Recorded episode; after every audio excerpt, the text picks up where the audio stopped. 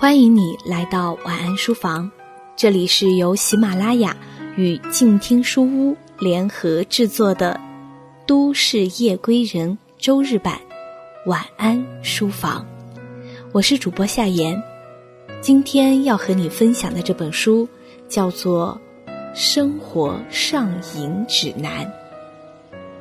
我们的节目策划塞北一五七三是这样来评价这本书的，他说。这是时光书页上的一点茶字。看到这本书的时候，我在听途中，我喜欢这种文字和音乐搭配营造的气氛。缺了一个，就好像缺了点什么。然而，我只能从贫瘠的词语里找出这个词，叫感觉。作者瑶瑶形象了这种感觉，就好像喝可乐的时候少了冰块，过夏天没有吃上一口西瓜，跑步的时候耳朵里没有值得一直循环下去的单曲，并不是真的差了什么，但就是不足够。猜想这一定是一个可爱极了的姑娘，她应该是在宽和又开朗的环境下长大的。长成了一颗柔软但坚毅的内心，才能以这样平和真切的口吻跟人说生死和归来，还能在潇洒如风的日子里，把所有的爱好变成职业，写作品、做翻译和爱人旅行拍照，实在是把生活过成了很多人想要的日子，令人羡慕又难生嫉妒。只觉得这是他该有的生活呀，他的才华担当得起他的潇洒，有趣的灵魂把日子过得有趣，如此而已。在爱人姚多多突然生病的那刻，他想写这本书。我用我的眼睛看世界，多多同学躲在镜头背后看我。于是，这本生活上瘾指南。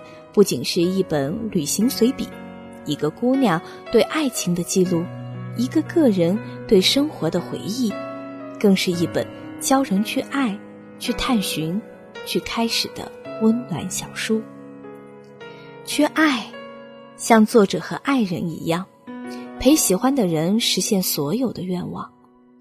相机里满满都是他，为父母做一场出行的攻略。养一只猫，去探寻探寻西北的戈壁滩和大漠黄沙，一片墓地和墓碑，探寻一个雨林深处国家的贫苦和哀伤。去开始，开始以为坚持不下来的马拉松，开始写作，开始摄影，开始学习法语。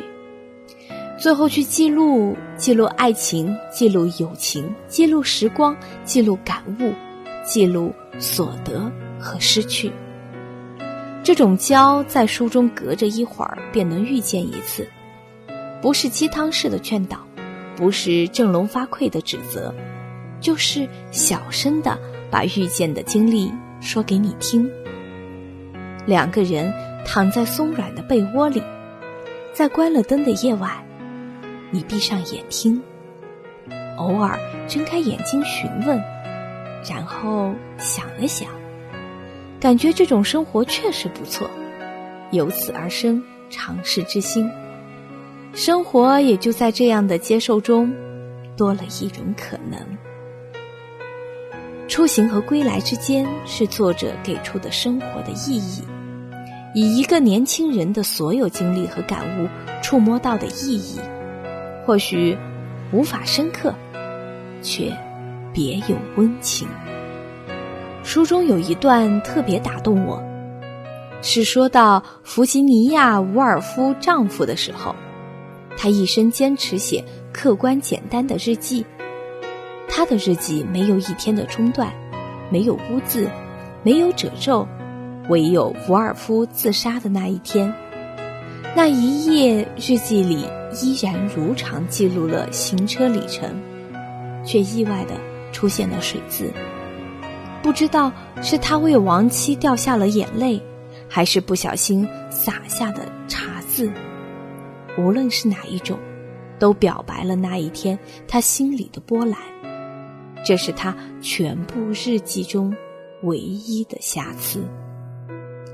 我觉得他的一生要因得这一点瑕疵而生动起来。时间平和稳步的流逝，记忆又总是在说谎。唯有那一点茶渍在书页上，依稀还可以窥得到当时心头的波澜。